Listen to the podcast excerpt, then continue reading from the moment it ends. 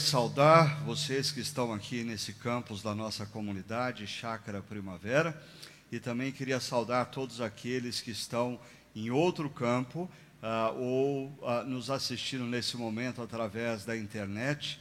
Que a palavra de Deus fale profundamente a todos nós, uh, que nós sejamos profundamente abençoados e impactados pelo poder que emana da palavra. Amém? Ok. Ah, nas últimas ah, duas semanas nós estamos refletindo sobre esse tema, fé no exílio. Na verdade, nós estamos na segunda temporada. Ah, nós temos quatro reflexões que foram feitas por volta de novembro do ano passado. Você que não participou pode acessar no nosso site ah, e ganhar a, a informação que nós passamos lá durante aquelas quatro semanas. Mas semana passada nós estivemos refletindo já sobre o capítulo 4 do livro de Daniel e hoje nós vamos refletir sobre o capítulo 5 do livro de Daniel. Antes de nós chegarmos no texto propriamente dito, deixa eu falar uma coisa para vocês. Ah, ah, na última semana, nós, ah, num determinado momento, eu apontei para vocês Apocalipse capítulo 18 mostrando que é muito importante isso, você que costuma ler a palavra de Deus e tentar compreender a palavra de Deus na sua totalidade.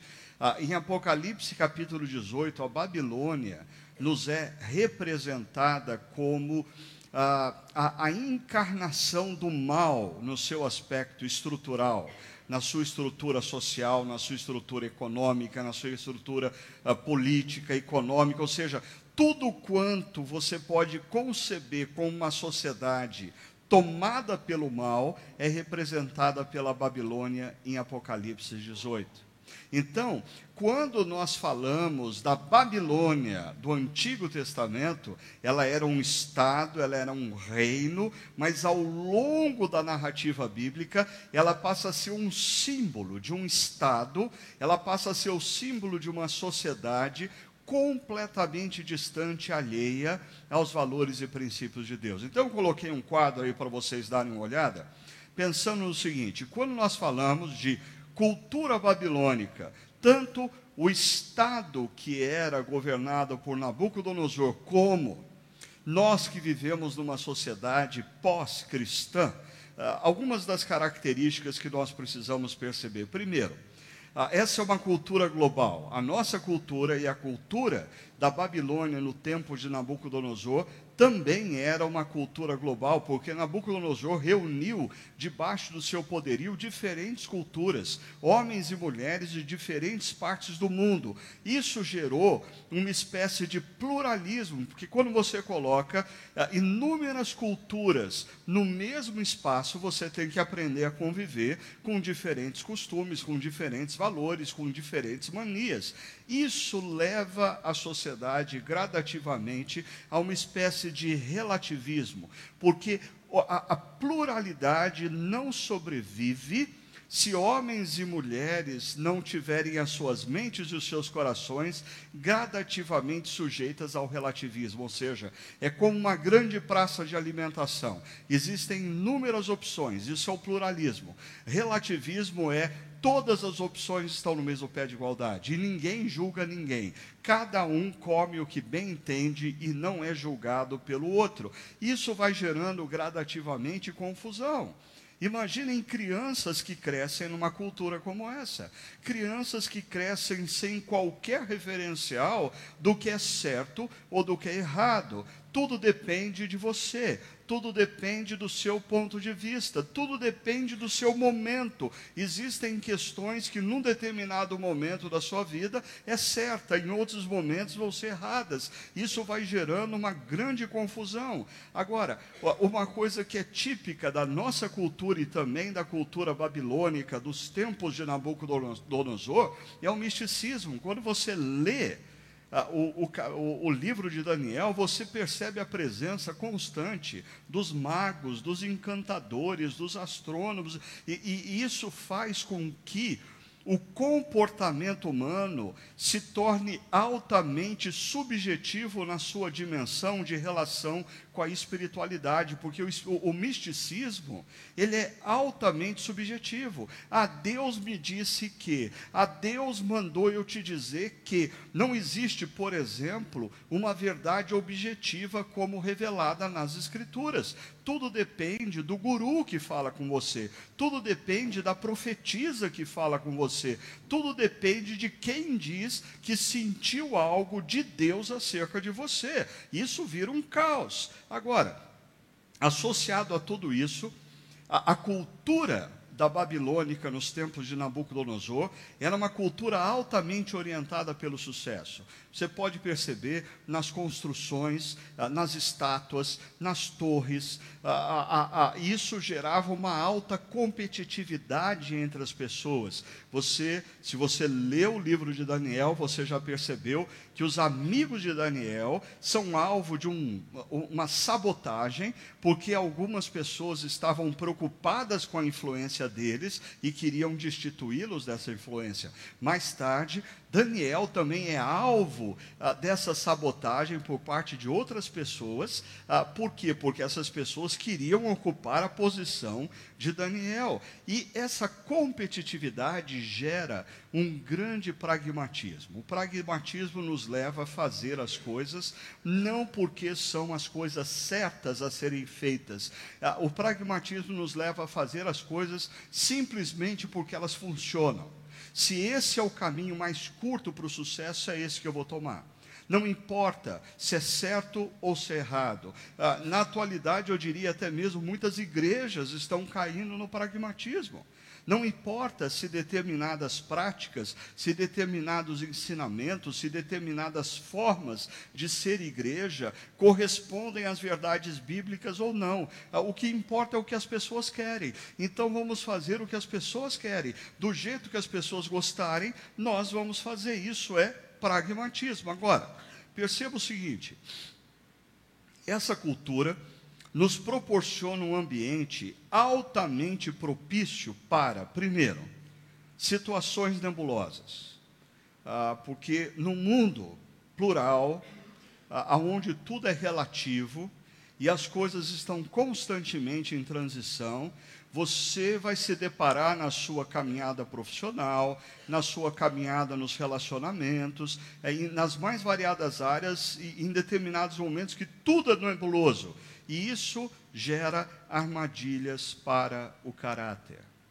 Ou seja, há momentos em que você pode ser levado a fazer es escolhas equivocadas, e perceba a última linha aí, que vai destruir a sua reputação.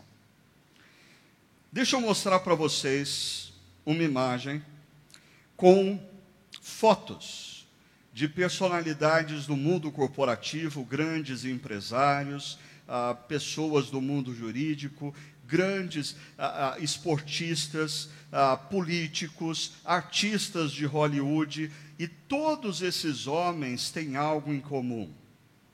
Ah, num determinado momento, eles eram tidos como pessoas altamente bem-sucedidas, talvez ah, pessoas a serem imitadas, pessoas a serem seguidas no seu ramo profissional, de repente, de repente, decisões equivocadas colocaram abaixo ou colocaram em xeque a reputação deles.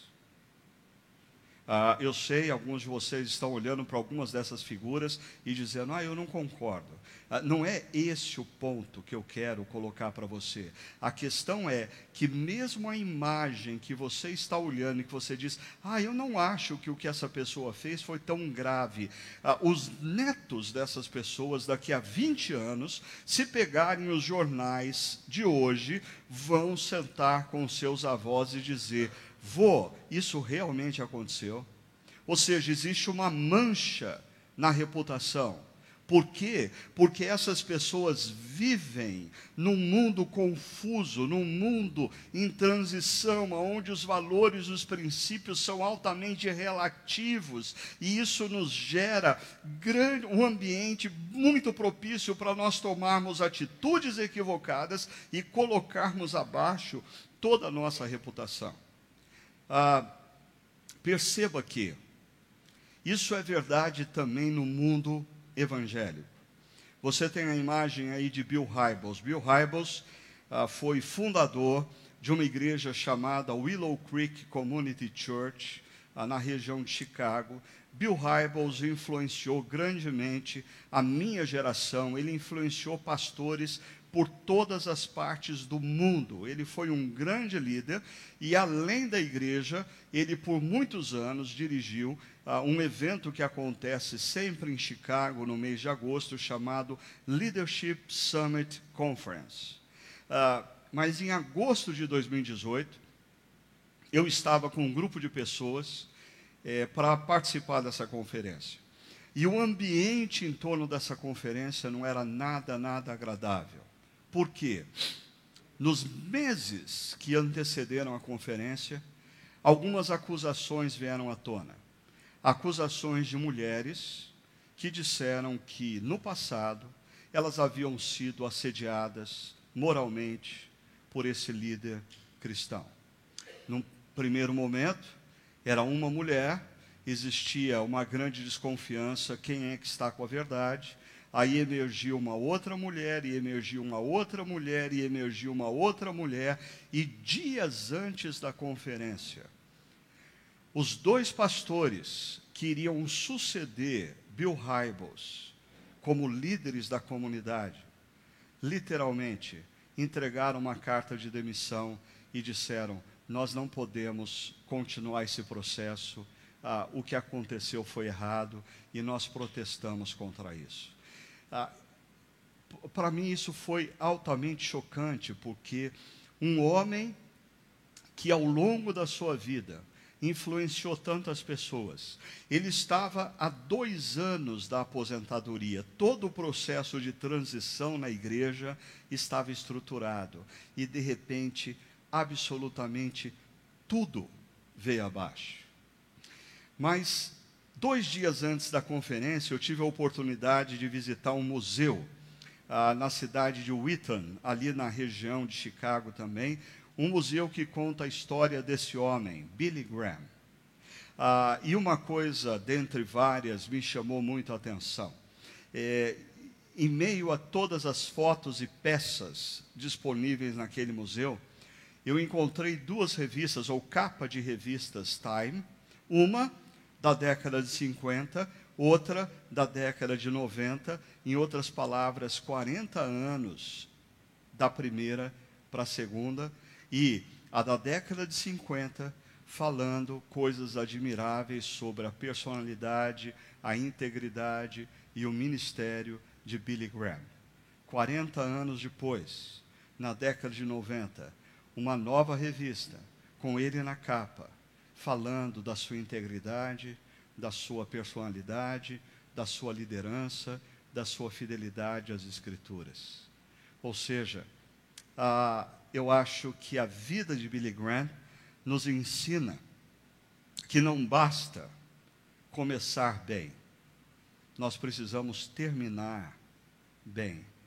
Por sinal, ah, existe talvez uma mentira que o inimigo semeia nas nossas mentes e corações, que é nós ficarmos olhando para o passado e achando que nós temos crédito pelo que nós fizemos. Ah, mas eu já fiz muito. Ah, mas se você me conhecesse, ah, quando eu era mais jovem eu fazia isso, isso, isso. A questão não é como você começou, a questão é como você vai terminar. É como você vai terminar. E talvez. Ah, a corrida de São Silvestre desse ano reforça grandemente esse conceito.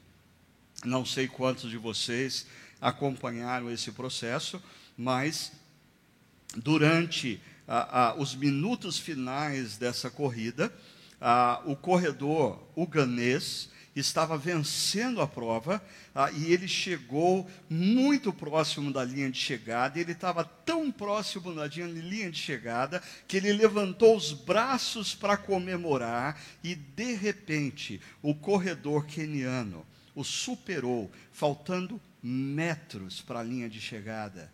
E ele perdeu a prova na reta final por mera distração, por mera distração.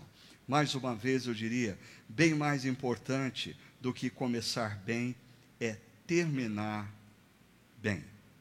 Quando a gente fala de Daniel capítulo 5, é essa cultura que está em torno do que acontece no capítulo 5. E, e eu queria conversar com vocês hoje sobre esses dois conceitos, reputação e longevidade. Quão importante é nós vivemos a vida ah, comprometidos ah, em zelarmos pela nossa reputação como homens e mulheres de Deus. Ah, certamente nós não podemos controlar o que as pessoas pensam e falam ao nosso respeito, mas nós podemos zelar pelas nossas atitudes, pelas nossas palavras, zelar pela nossa reputação, a fim de que a nossa influência seja de longo prazo, seja duradoura, e é um pouco disso que nós vamos ver acontecendo na vida de Daniel no capítulo 5 da, desse livro. Agora, o inimigo número um da reputação, o inimigo número um ah, de uma vida de influência a longo prazo se chama irreverência. Irreverência para consagrado, quando o sagrado se torna familiar a nós, nós abaixamos a guarda. Algumas coisas começam a perder o valor e a importância para a gente. E é aí que mora o perigo mas também a irreverência para com o passado, no sentido de nós aprendermos e valorizarmos o que já aconteceu no passado, aprendermos com aqueles que já viveram no passado, aprendermos com seus erros e com seus acertos, e não acharmos que nós, a geração atual, precisamos fazer e acontecer independentemente de tudo que aconteceu no passado. A irreverência para com o passado se confunde nesse texto com a irreverência para com o sagrado. Vamos lá.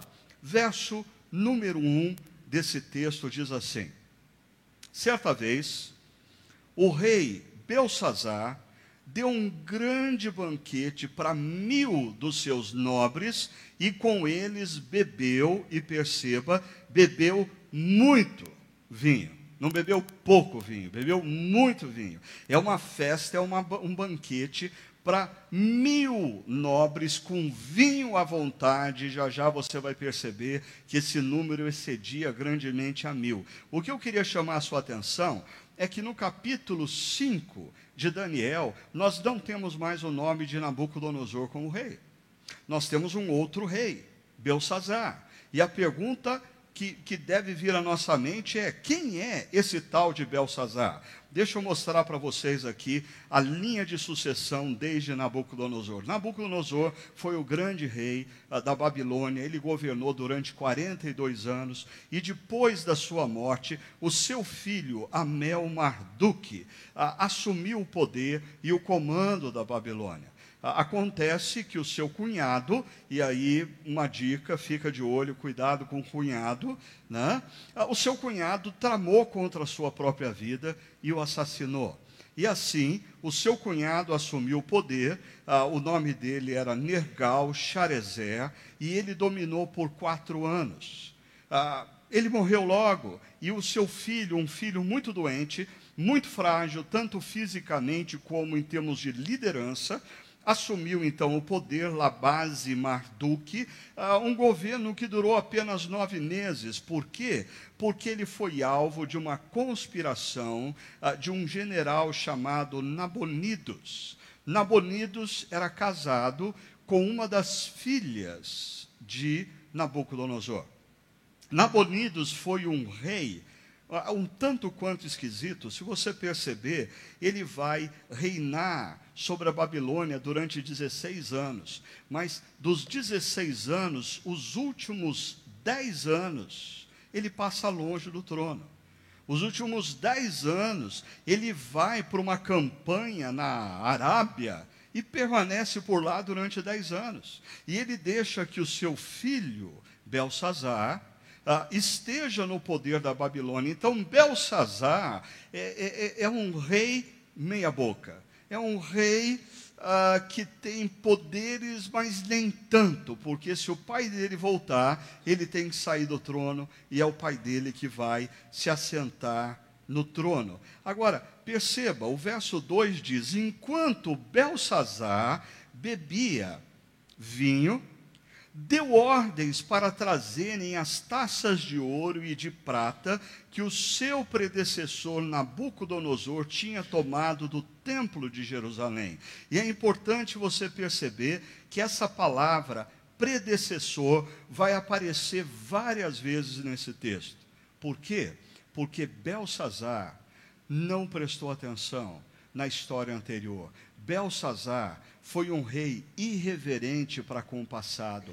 Belsazar ah, não conhecia fatos importantes ou achava que o que aconteceu com Nabucodonosor jamais aconteceria com ele. É típico, muitas vezes, da geração mais jovem ah, os mais velhos, os mais experientes dizem: olha, cuidado, ah, não faça isso, ah, é perigoso, deixe de contar a minha experiência. Mas os jovens são tomados por uma mentira. Não, comigo vai ser diferente. Não, comigo vai acontecer diferente. Eu não estou sujeito às leis da causa e efeito. Eu sou, ah, eu estou acima da média. Já já eu vou voltar nesse ponto. Agora, o que que Belsazar faz?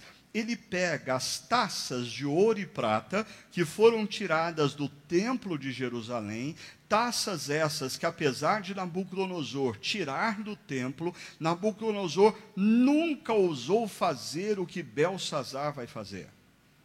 Belsazar usa as taças que eram do templo de Salomão, ou seja, usadas no culto, na adoração do Deus de Israel, ele toma essas taças para servir o vinho, tanto para ele, rei, para os seus nobres, e aí vem suas mulheres e suas concubinas.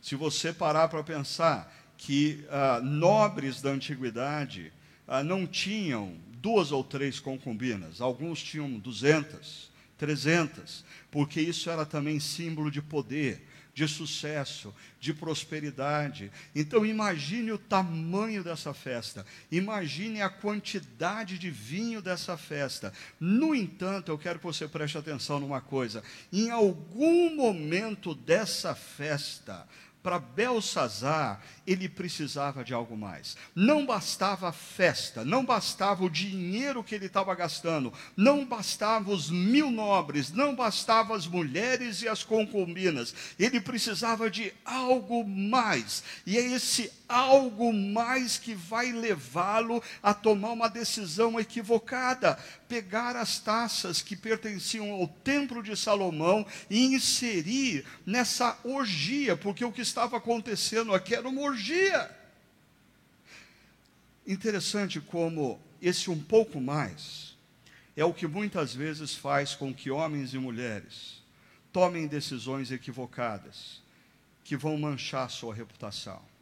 Por exemplo, ah, quando você pega os principais casos de escândalo no Brasil envolvendo corrupção, você nunca vai encontrar nesses escândalos de corrupção uma pessoa que desviou verba pública porque precisava pagar a escola do filho. Você nunca vai encontrar nesses casos de corrupção uma pessoa que diz: Não, eu aceitei suborno porque eu precisava pagar a conta de água e luz de casa. Não. As pessoas envolvidas em casos de corrupção, eles já tinham o suficiente. Eles tinham o suficiente para viver anos na sua vida, alguns tinham o suficiente para viver a vida inteira. No entanto, eles foram enganados por esse sentimento de que eles precisavam algo mais. Homens e mulheres destroem o seu casamento e mancham a sua reputação diante dos seus filhos, porque num determinado momento eles começam a flertar com a possibilidade de terem algo mais. Ah, pastores também ah, caem nesse erro quando, por exemplo, eu percebo que na pregação, no mundo aonde nós estamos inseridos pela internet e dizer o óbvio não faz as pessoas curtirem, não faz as pessoas replicarem, então você precisa dizer aquilo que não é óbvio. E a tentação de dizer o que não é óbvio tem levado muitos pastores e pregadores a irem além do que de fato a palavra de Deus ensina. É a fascinação pelo algo mais. Mas existe aqui um outro ponto. Tem que ser algo um pouco mais, além do convencional e que impressione. Quantas pessoas entram em dívidas financeiras não porque não têm o dinheiro para pagar o básico, não, elas entram em dívida financeira porque elas querem comprar o carro que vai impressionar o amigo. Elas querem comprar a bolsa que vai impressionar a amiga. Inúmeras pessoas caem num buraco financeiro, não para suprir as suas necessidades básicas da família, mas entram num buraco financeiro porque querem impressionar, impressionar pessoas. Querem ter uma casa que impressione os amigos, querem ter um carro que impressione os amigos, querem fazer uma, uma viagem que impressione os amigos, e aí que começa o buraco financeiro e, consequentemente, as manchas na reputação. Agora, quando a gente pensa em relação ao sagrado, eu diria que na cultura babilônica, não basta afirmar que não crê no valor do que os outros consideram sagrado. Na cultura babilônica, não basta ah, você dizer, eu não concordo com o que você crê, eu não concordo que o que você crê seja de fato um valor, eu não concordo que o que você crê seja verdade. Não basta isso na cultura babilônica. Ah, parece que sempre se faz necessário chocar, profanar, ridicularizar. E o retrato maior disso é o que nós assistimos na mídia, na, em toda a polêmica envolvendo esse especial de Natal do Portas dos Fundos. O que, que é isso? Uma necessidade de chocar, de ridicularizar, de ir além, um pouco mais, não convencional e impressionar. Ah, eu, eu, eu tenho que ser honesto, eu eu não entrei na onda do mundo gospel dizendo cancele a sua assinatura na Netflix. Eu não cancelei a minha porque eu não sou besta. É muito mais barato assistir filme na Netflix do que ficar pagando na, na TV a cabo. Agora, ah, você pode tomar uma decisão acerca do grupo em si. Ah, eu, eu digo, eu não quero mais, eu não quero saber, nem clicar para saber o que eles pensam, o que eles fazem. Ah, vira a página. Mas eu só estou mostrando para vocês, para vocês perceberem que essa questão ah, da irreverência para com o sagrado ah, é muito presente na nossa cultura. É interessante que ontem eu ouvia uma discussão, um jurista sendo questionado acerca nos jogos de futebol, quando a torcida ofende um jogador ah, e, e dizendo que isso é um movimento homofóbico e que você precisa tomar cuidado, porque você não pode ridicularizar as pessoas ah, pelas preferências que elas têm. E eu estava pensando, bom, ah, mas por outro lado, pode-se ridicularizar os cristãos. Os cristãos podem ser ridicularizados. Isso não é ofensa. Ah, essa é a Babilônia que nós estamos vivendo. Agora, quando você pensa ainda nessa questão ah, da irreverência para com o sagrado, uma coisa é a gente pensar no que os outros estão fazendo, que é uma irreverência. Deixa eu trazer isso para o nosso contexto, lembrando vocês um episódio que para mim é icônico em 2 Samuel capítulo 6, o retorno da Arca da Aliança. A Arca da Aliança havia sido tomada pelos filisteus numa batalha e saiu do território de Israel, mas no território da Filistia, a, a arca deu tanto trabalho, tanta dor de cabeça para os filisteus, que eles arrumaram um jeito de pegar a arca e empurrar essa arca para o lado de lá da fronteira. A primeira cidadezinha que eles ah, acharam, eles deixaram a arca ali, e essa arca vai permanecer 20 anos na casa de um homem chamado Abinadab. Quando Davi se torna rei de todo Israel, Davi queria trazer a arca da aliança para Jerusalém. E aí vem a primeira tentativa. A primeira tentativa de se trazer a arca é liderada pelos filhos de Abinadab, Uzá e Oio. Ah, esses dois meninos, pare e pense comigo, essa arca ficou na sala de estar da casa deles por 20 anos. Eles viam essa arca diariamente.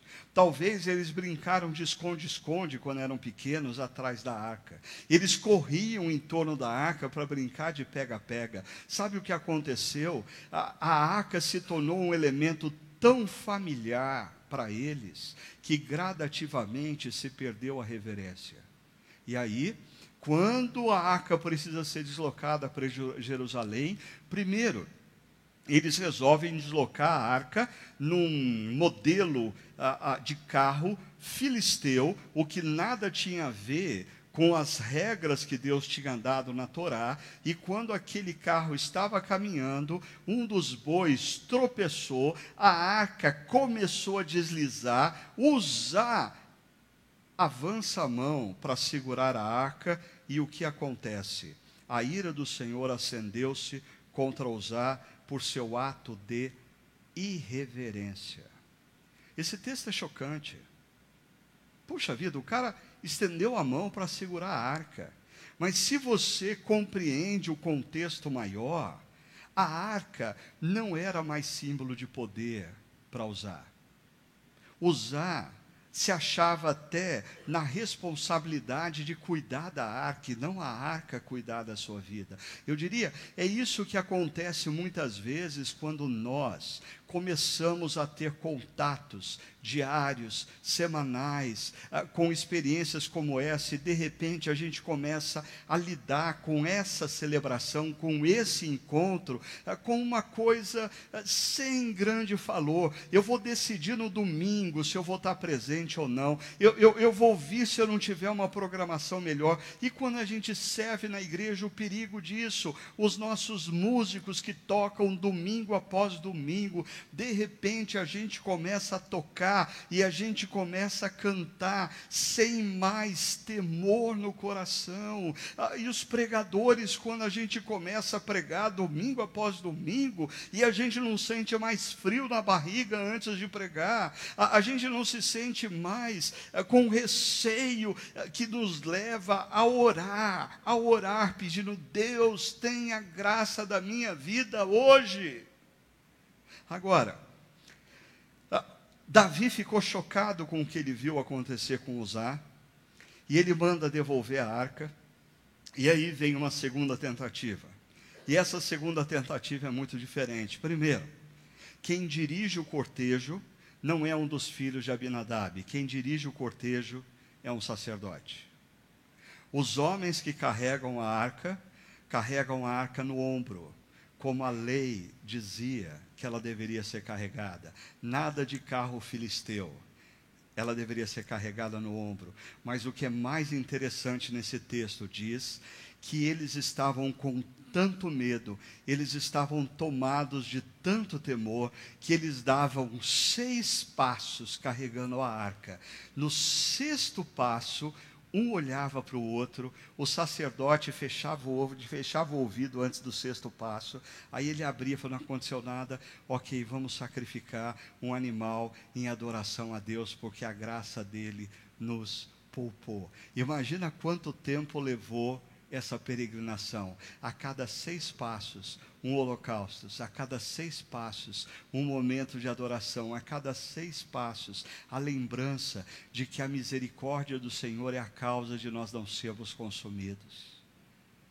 Ah, eu não estou com isso dizendo que nós precisamos reviver o que, por exemplo, eu vivi na minha experiência cristã ah, na minha infância e adolescência, numa igreja aonde se você faltasse de domingo, você, você sentia uma profunda culpa no coração. Parece que assim, você tinha cometido um, um pecado mortal. Mas eu acho que nós estamos vivendo um momento que nós estamos extrapolando para o outro lado.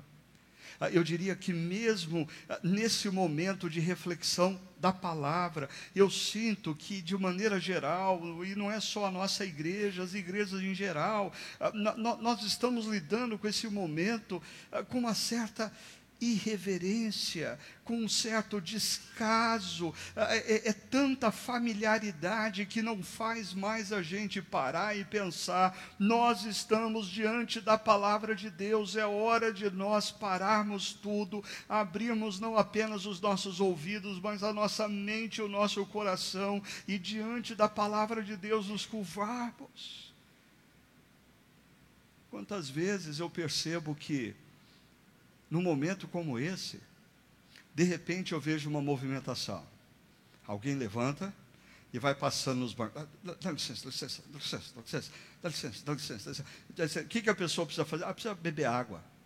E aí ela volta, às vezes, com quatro copos que ela quer, ser boazinha com todo mundo que está ao redor, e, e, a água balançando e caindo na cabeça de quem está na frente. Dá licença, dá licença. E a gente está estudando a palavra de Deus. Aí você diz: Não, pastor, eu, eu quando eu saio não é para beber água. Eu saio porque eu preciso ir no banheiro. Falei, então para de beber água. Está bebendo água demais. Traz o, o, a sua vasilhazinha aí para beber água. Procura conhecer melhor o seu corpo. É claro, existem pessoas que têm dificuldades e você fica tranquilo em relação a isso. Eu estou convidando você a, a, a, a, refletir sobre como você tem lidado com o momento em que a palavra de Deus é aberta e nós estamos refletindo e buscando a vontade de Deus para as nossas vidas. Mas voltando ao nosso texto, diz o verso 5: De repente apareceram dedos de mão humana que começaram a escrever no reboco da parede, na parte mais iluminada do palácio real. O rei observou a mão enquanto ela escrevia. Então, numa grande parede, aonde tinha um foco de luz, de repente, no meio dessa orgia, começa, surge uma mão estranha escrevendo na parede. Olha o que acontece. Seu rosto do rei ficou pálido e ele ficou tão assustado que os seus joelhos batiam um no outro e as suas pernas vacilavam. E o temor e o terror continua. Aos gritos, o rei mandou chamar os encantadores, os astrólogos e os adivinhos. Todos os sábios do rei vieram, mas não conseguiram ler a inscrição, nem dizer ao rei o seu significado. E não sei se você leu o livro de Daniel com a mesma atenção, mas eu fico pensando, de acho, por que se sustentava esses caras que nunca sabem interpretar um sonho? Não tem uma vez que eles falam, não, não, a gente sabe interpretar. Eles nunca sabem. Eles nunca têm nada a dizer. E são sustentados pelo Estado, recebem a, a, a, a aposentadoria integral do governo e não resolvem os problemas. Diante disso, o rei Belsazar ficou ainda mais aterrorizado. E se você está lendo Daniel, perceba quantas vezes a palavra aterrorizado emerge no momento em que Deus fala no momento em que Deus se manifesta. Muitas vezes homens são tomados de temor quando Deus fala. E o seu rosto mais pálido, seus nobres estavam alarmados. É interessante que, apesar de terem mulheres e concubinas no recinto, não se fala nada sobre as mulheres e as concubinas. Mas os caras estão gritando, estão berrando, estão com as pernas tremendo, estão pálidos. E aí, eu diria que a gente tem a primeira uma das primeiras manifestações na Bíblia do empoderamento feminino. Né? Ah, num, num, num, grande salão, onde tem um bando de homens gritando, homens pálidos, homens com joelhos batendo de medo, tem que entrar uma mulher aí para botar ordem no recinto. E aí surge a rainha, que não é esposa de Belsazar, mas é a mãe de Belsazar. E pode ser que seja a razão do pai dele ter passado 10 anos na Arábia. Né? Então, tendo a rainha ouvido os gritos do rei e dos seus nomes, mas não escuta o, o, o grito das mulheres. A mulherada parece que não está berrando, mas ela entra na sala, é um bando de homens em cima das cadeiras, berrando, uh, pálido, tremendo de medo, e ela diz: Ó oh, rei, vive para sempre, não fiques assustado nem pálido. Uh, em outras palavras, ela entrou no recinto e disse: Meninos, por favor, respirem fundo, calma, muita calma nessa hora, e aí ela acrescenta: Existe um homem em teu reino que possui o espírito dos santos deuses. E aqui é interessante, porque essa era a expressão que Nabucodonosor usava para se referir a Daniel. Ah, e ela, como filha de Nabucodonosor, talvez tenha participado de eventos ou ouvido histórias do pai, se referindo a Daniel dessa forma. E ela vai também a ah, enfatizar o seguinte aqui: o seu predecessor. Por duas vezes aparece a palavra predecessor. Ela parece que está dando uma ênfase aqui. Ele, Nabucodonosor, nomeou o chefe dos magos, nomeou Daniel, chefe dos magos, dos encantadores, dos astrólogos e dos adivinhos. Aqui a gente começa a perceber a irreverência desse jovem rei para com o passado. Ele não conhecia Daniel. Ele estava tão consumido pelo projeto narcisista, individualista, hedonista dele, que ele não prestava atenção no passado. Ele era rei de um império como a Babilônia e não sabia quem era Daniel. Assim, Daniel foi levado à presença do rei, que lhe disse: ah, o rei diz a Daniel: Você é Daniel, um dos exilados que meu pai, o rei, trouxe de Judá? E a prova, ele não conhecia Daniel. A, a primeira vez que ele está vendo Daniel na vida dele. Ah, soube que o Espírito dos deuses está em você e que você tem uma sabedoria fora do comum. Soube que você é capaz de dar interpretações e de resolver mistérios. E a maneira como ele formula as frases aponta para o fato de que ele está ridicularizando Daniel. A prova fatal disso é a maneira como ele diz para Daniel aqui: se você puder ler essa inscrição.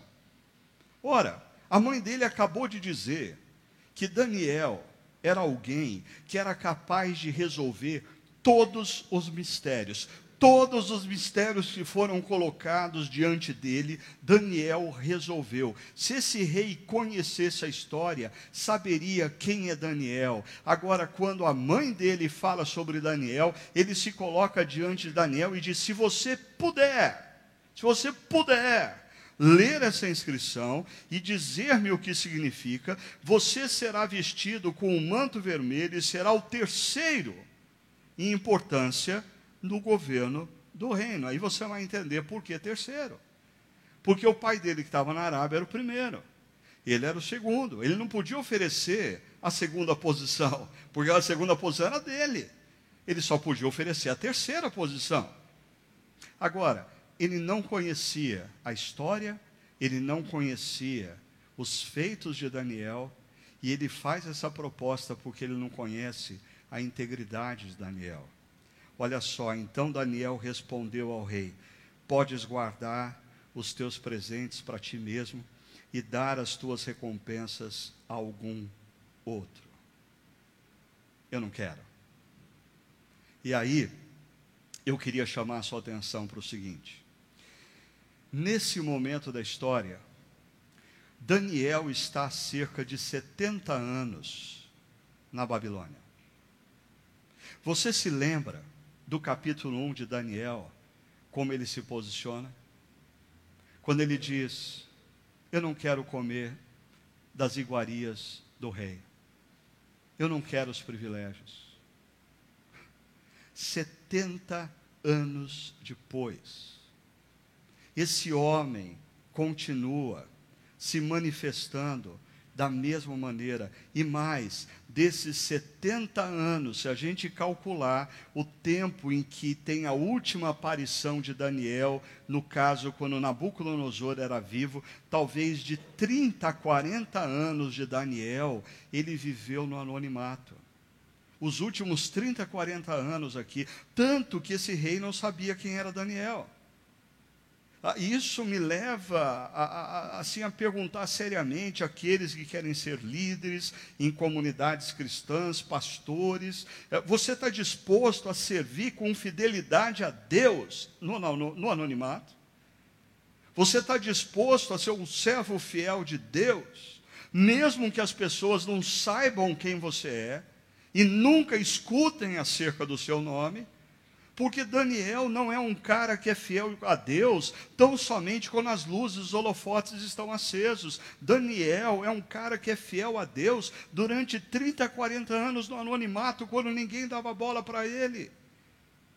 70 anos depois da sua primeira decisão na Babilônia, a posição dele é a mesma e a mesma coragem. De deixa eu dizer uma coisa ah, que eu estava pensando em relação a esse livro que foi um dos últimos livros que eu li, uh, Peak Performance. Eu acho que esse livro não existe em português, mas os autores desse livro questionam uma tese que, inclusive, é encampada por aquela Angela Duckworth no livro Garra, de que todo mundo, todo mundo pode se tornar especialista em alguma coisa, se dedicar 10 mil horas fazendo algo, estudando algo.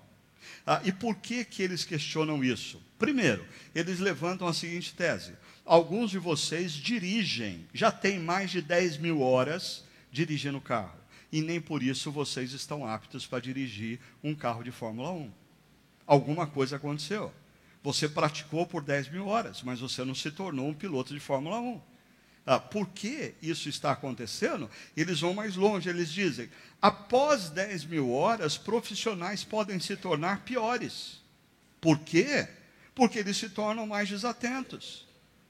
Ah, talvez nos primeiros anos da carreira de um jovem médico, ele tem a atenção de verificar o paciente, tocar no paciente, olhar com atenção os exames, mas existe o perigo de, à medida em que a carreira desse médico progride, ele começa a se tornar tão confiante na sua experiência, na sua capacidade, que ele nem mais se levanta da sua cadeira para examinar o paciente. Ele olha o, o, os exames do paciente ah, com distração. A maioria dos erros médicos médicos graves acontecem não nos primeiros anos do exercício da medicina.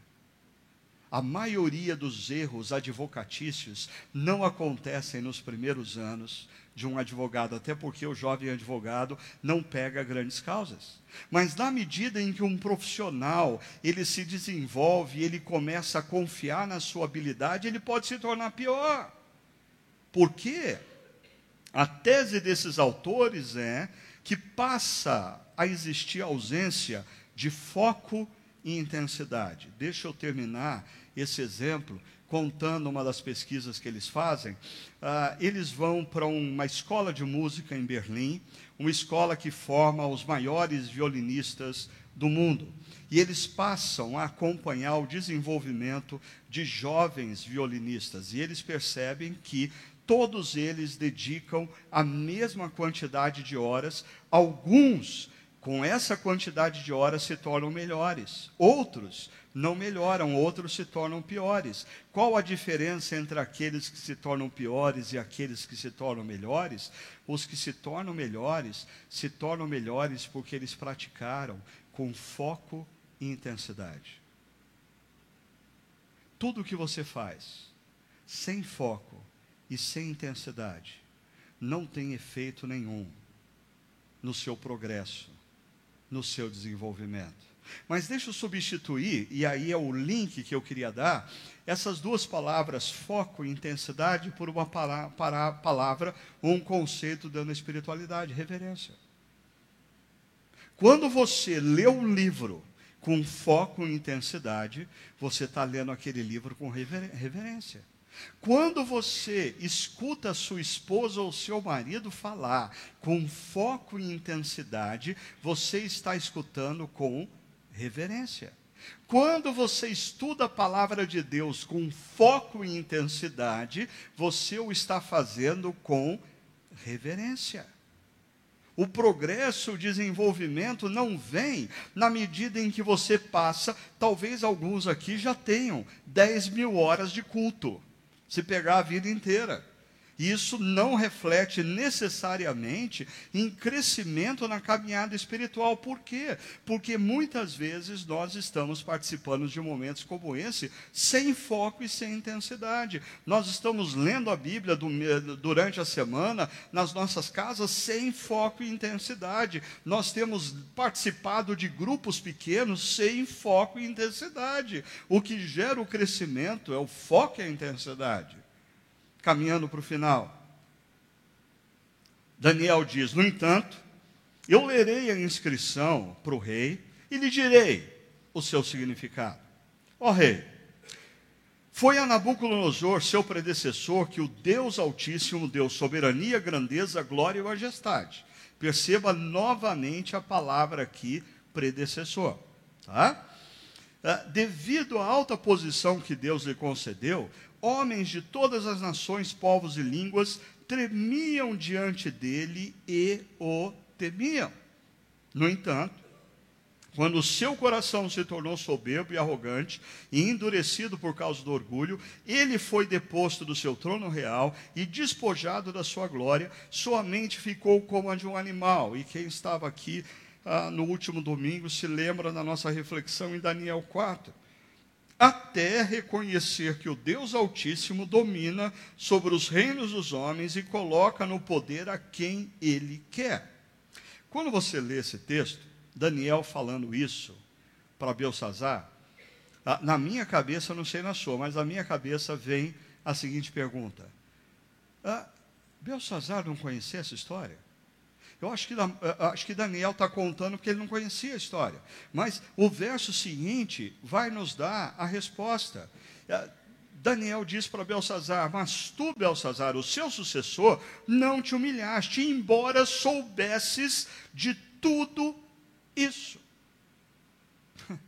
Às vezes, não é uma questão de não conhecer o passado, não conhecer a história, não ter ouvido conselhos. É que nós olhamos para situações e nós nos achamos tão acima da média que nós achamos que nós não estamos debaixo das mesmas regras de causa e efeito de tantos homens e mulheres do passado. E a gente começa a flertar com perigo. As pessoas que vão deslizar na vida moral, quer no aspecto financeiro, aceitando um suborno, fazendo um negócio desonesto, que, que é pessoas que começam a avançar a fronteira da moralidade sexual. Muitas vezes, um engano que toma conta da mente e do coração dessas pessoas é: comigo vai ser diferente. Eu não estou debaixo das mesmas regras de causa e efeito. Ah, deixa eu mostrar para vocês aqui isso numa frase. Os arrogantes não desconhecem o passado. Eles simplesmente acreditam que estão tão acima da média que as leis da causa e efeito jamais se aplicarão a eles. É isso que acontece. E é aqui que homens e mulheres caem. É aqui que homens e mulheres perdem ou, ou, ou geram dano para a sua reputação e perdem a influência a longo prazo o verso 24 diz: Por isso, ele enviou a mão que escreveu as palavras de inscrição. E agora a gente vai saber o que, que de fato aquela mão escreveu. Essa é, é a inscrição que foi feita. Meni, meni, tekel, parzi. Uh, quatro palavras relacionadas a medidas monetárias da época. E Daniel continua. E este é o significado dessas palavras. Mene, Deus contou os dias do teu reinado e determinou o seu fim. Tekel, foste pesado na balança, foi julgado e achado em falta. Pérez, teu reino foi dividido e entregue aos medos e persas. Detalhe: o texto termina dizendo: Naquela mesma noite, Belsazar, rei dos babilônios, foi morto. E Dario, um comandante de Ciro, o Grande, o Medo, apoderou-se do reino com a idade de 62 anos. Aqui nós assistimos o fim do Império Babilônico. Historiadores gregos que relatam esse episódio dizem que ah, os medos, os persas, estavam altamente preocupados porque a cidade da Babilônia era uma cidade altamente fortificada, ela tinha ah, muralhas enormes, ela era muito bem protegida. Mas esses historiadores relatam que no dia em que eles invadiram, eles entraram pela porta da frente da cidade sem resistência alguma. Por quê? Porque o seu líder e os nobres dessa cidade eram irreverentes até mesmo para com a sua própria responsabilidade. Eles estavam numa orgia, usando as taças do templo de Salomão. E eles foram julgados por Deus por causa da sua irreverência para com o sagrado, a sua irreverência para com o passado. Eles não aprenderam com aqueles que vieram antes deles, eles eram soberbos e arrogantes demais. E a gente poderia acrescentar: eles são julgados pela sua irresponsabilidade ou irreverência para com as responsabilidades do presente. Assim, eu queria terminar lembrando vocês de duas coisas. A essência da nossa reflexão hoje é: diante do perigo da irreverência para com o sagrado e para com o passado, o que, que você vai fazer? Diante do desafio de construir uma reputação e zelar pela sua reputação, para que a sua influência seja uma influência de longo prazo. A questão não é você começar bem, é você terminar bem. Diante disso, eu queria convidar você a uma atitude de repensar, escutando, ponderando, e reconhecendo. Reconhecendo que talvez você tenha sido arrogante, soberbo e resistente a escutar outras pessoas.